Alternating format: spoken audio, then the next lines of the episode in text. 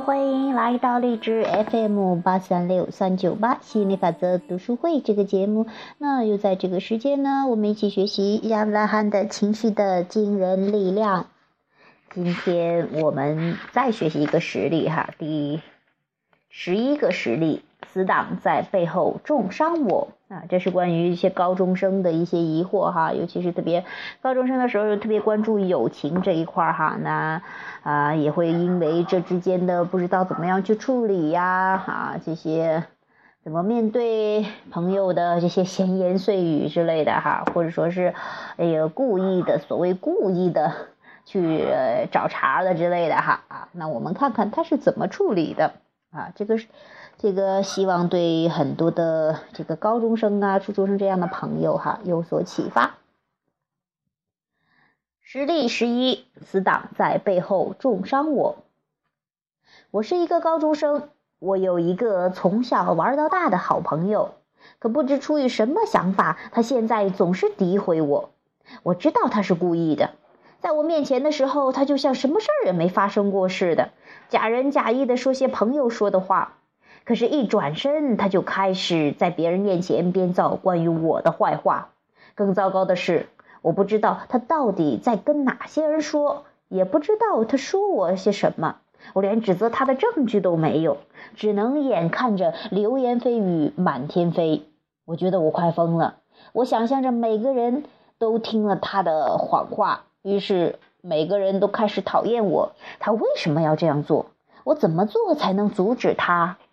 啊，这是这样的一个例子哈。我忽然想起来，我记得呃，我表妹在上高中的时候，她也有类似的问题去问到我。那我都忘了我高中时候有没有关注这些哈。但是可能这也真的是有一些高中生去关注的问题哈。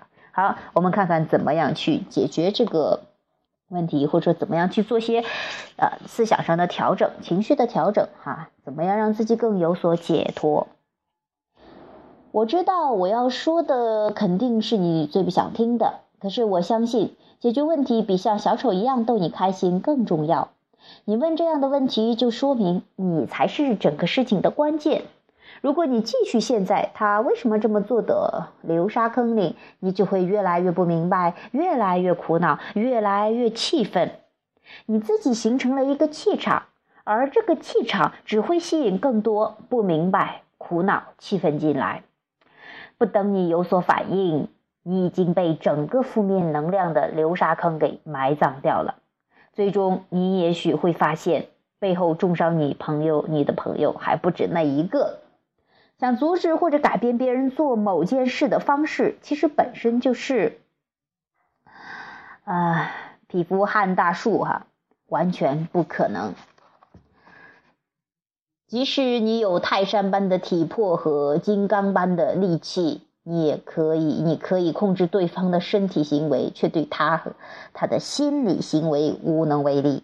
即使你真的成功的限制了对方的身体行为，对方也会以同样甚至更大量的这个心理行为来反抗你。这就是能量守恒定律，谁都得遵守。你的力量不在于改变他人，而在于，而是改变自己对他人所作所为的直接反应。你无法掌控别人，至少能够自如掌控自己的情绪。无论你又在关注什么事情，本质上你就是在为这件事情灌入能力量，在为它建立一个气场。所以，如果你关注的事物与内在的自己相吻合，双方就会合二为一。你就会感到无比愉悦。如果你关注的事物让你感觉很糟糕，这说明双方的气场不同。此时，你只需将专注力集中在与内在相契合的事物上，并一直努力，这样不但能保持好心情，人生之途也将越走越宽。很多人听了这样的建议都无法理解，为什么明明是对方做错了事情，却偏偏要我们修正自己的观点？那些编瞎话的人呢？就没人管他们吗？就任由他们这样吗？我是受害者，我干嘛要改变自己的观点，配合讲别人坏话的人的三八婆呢？这是什么道理？可问题是，如果你的情绪快乐与与否完全要倚仗别人的行为，那么你一辈子也别想开心。你生活在一个由无数人编织的网中，每个人的所作所为都可以让你大喜或者大悲的话，请问你岂不是一个提线木偶？更可悲的是，攥着线的人很可能是八竿子打不着的陌生人。如果你无法控制自己的喜怒哀乐，那人生岂不是一场无尽头的悲剧？当有人故意编造有关你的坏话，那说明这个人本身有问题。他很可能缺乏自信，内心缺乏统一和谐，每日生活在挣扎、矛盾和自我欺骗中。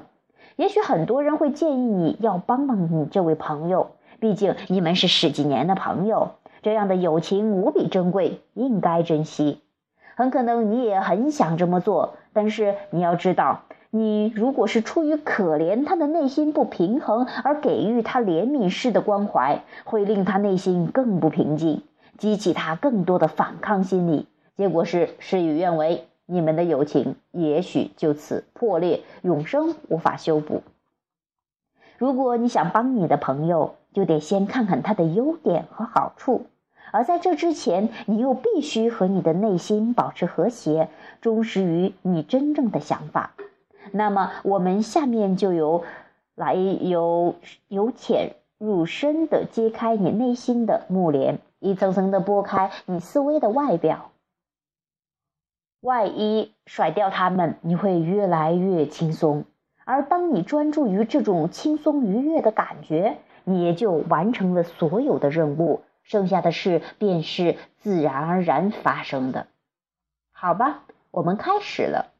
你最开始的想法是这样的：我所谓的朋友竟然故意编造瞎话来伤害我，我就是搞不清楚他干嘛这样做，我也不知道该怎么让他住手。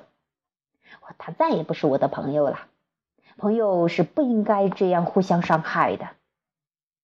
应该说，你这些想法都没错。一般人受到朋友在背后恶语重伤，可能都会有这样的反应。可是这些想法只能让你更烦恼。好，那先忘了这些没用的想法，看看你还能想到些别的什么，让你自己更开心的。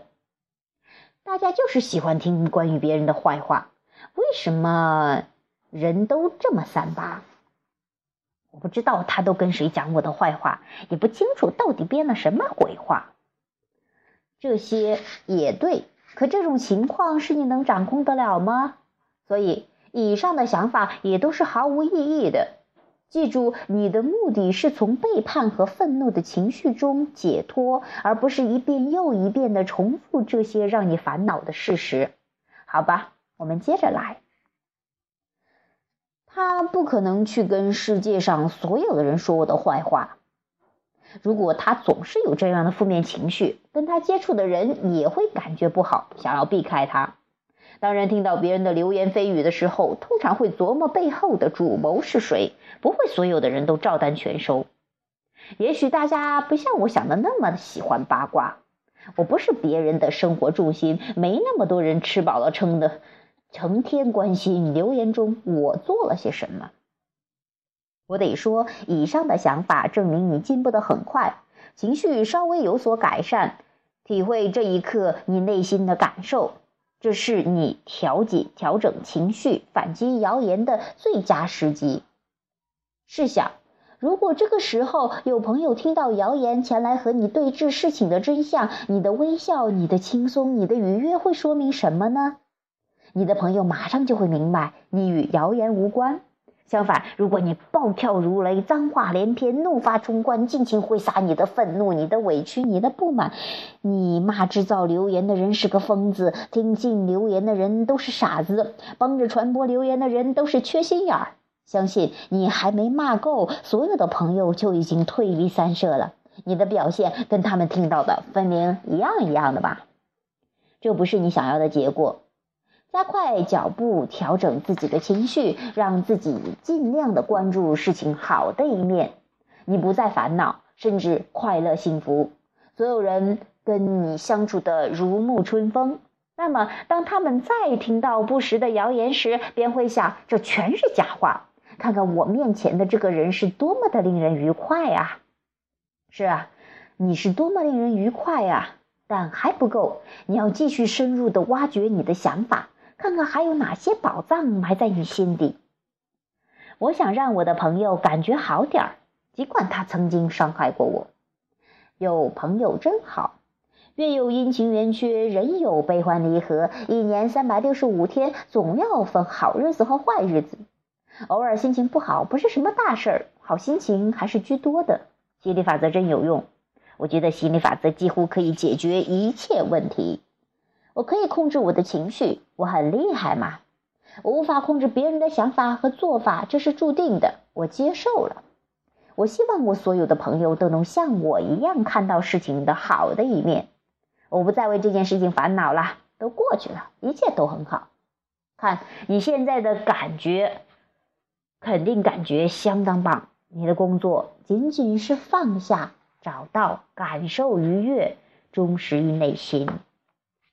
好，这是我们今天学的这个实例哈，关于这个高高中生的关于流言蜚语的哈，还真的是你。真的，真的，这句话我们也说过很多次。你永远控制不了别人在说什么，在做什么。你唯一能掌控的是你对这个事情的反应，这些话呀，这些事情的反应。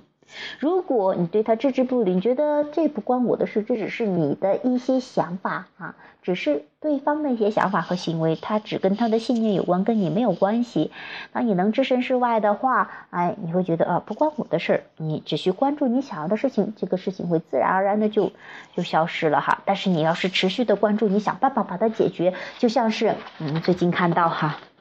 有朋友说，也，感冒呀什么呀，总是在关注那个事情的话，你就想更多的办法，什么中医、西医各种方法去治疗。